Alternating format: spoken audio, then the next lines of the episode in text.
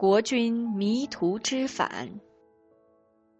在达乌德的治理下，以色列国日趋昌盛，百姓安居乐业。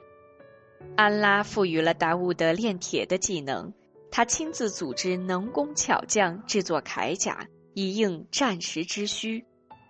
达乌德感赞安拉赐给了他智慧和权力，尤其是在他执政期间，把一个太平盛世恩赐给了以色列。他念念不忘安拉的恩典，时时赞颂安拉的万能。他的真诚感动的群山和众鸟，常常和他一起赞颂。按照国家的规定，适龄男青年都要服军役，年限是战争具体情况而定，多少不一。刚刚订婚不久的乌里亚正值服役年龄，毫无例外的被应征入伍。他的未婚妻名叫萨比俄，出生于名门显贵的家庭。这对青年真可谓郎才女貌，十分般配，在全城格外引人注目。临行之际，二人不免难舍难分，缠绵相依，更少不了情真意切的海誓山盟。战争在遥远的地方进行着。转眼间，几年过去了，乌里亚杳无音讯，萨比俄忧伤满怀。萨比俄的父亲是一个追逐名利、眼睛朝上看的人，对于平民出身的乌里亚本来就不中意，如今他又音讯皆无，便断定他必死无疑。于是他独断专行，根本不同女儿商量。便把她送入宫中。达乌德已经有了九十九个妻子，看到萨比俄如花似玉的美貌，又动了心。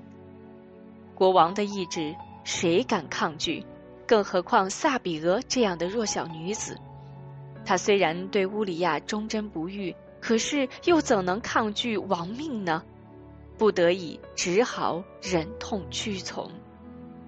民众对萨比俄的遭遇愤愤不平，无不诅咒他的父亲，对国王的行为更为不满，但是敢怒而不敢言。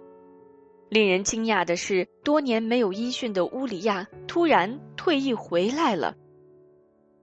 他能否经得住未婚妻被人夺走这意外的打击？好心的人们都在冥思苦想，如何帮助小伙子讨回公道。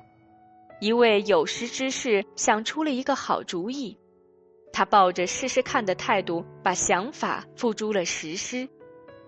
达乌德凑足了一百个妻子，感到无比高兴，尤其是在处理国事之余，每天有绝色佳人萨比俄陪伴，更是感到快慰。一天，突然有两个青年越墙闯入宫中。喊着有件事，非请国王亲自秉公裁判不可。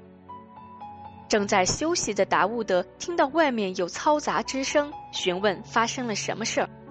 两个青年冲开卫士的拦阻，直奔内殿。二人见了国王，立即躬身施礼。一个年纪稍大点儿的青年说：“请君王为我们秉公裁判，请你不要偏袒，请你指引我们正路。”达乌德打断他的话说：“城里有那么多官员，有那么多教法学家，你们为什么不去找他们，非要找国王呢？”另一个青年说：“他们都不可能秉公裁判，只有找您了。”达乌德说：“你们有什么事儿说吧。”年纪大一点的青年指着另一个说：“这是我的一个好朋友，可是他今天太不讲理了。”他有九十九只母羊，我只有一只。我家很穷，这只羊是我家的命根子。他还让我把这唯一的一只让给他，说什么是为了凑足一百只。达乌德说：“你的这个朋友的确是欺负你了。只有信道而且行善的人才不会这样做，但这样的人太少了。”年纪小一点的那个青年说。您不要听他一面之词，他只有一只是可有可无的事。他把羊给了我，没有多大损失，而我就凑足了一百只了，这不是一件成全别人的事儿吗？达乌德越听越生气，训斥道：“你简直是胡搅蛮缠，不讲道理！你有那么多羊，凭什么还要夺人家唯一的一只养家糊口的羊？你如此蛮横无理，应该受到严厉的惩罚。”听了达乌德的裁判，两个青年暗暗相对一笑，赶忙向国王施礼，说道：“打扰您了。”听您的一席话，胜读十年书。您的见解令我们心服口服，我们回去一定照您的话去做。达乌德十分高兴，顺手拍了一下刚刚训斥过的那个青年，半开玩笑的说：“小伙子，迷途知返吧。”两个青年走后。达乌德似乎感到刚才发生的事情有些蹊跷。仔细一想，这两个年轻人分明是在指桑骂槐，借所谓绵羊的故事来敲打自己。他猛然醒悟到了自己的确犯了重大的错误。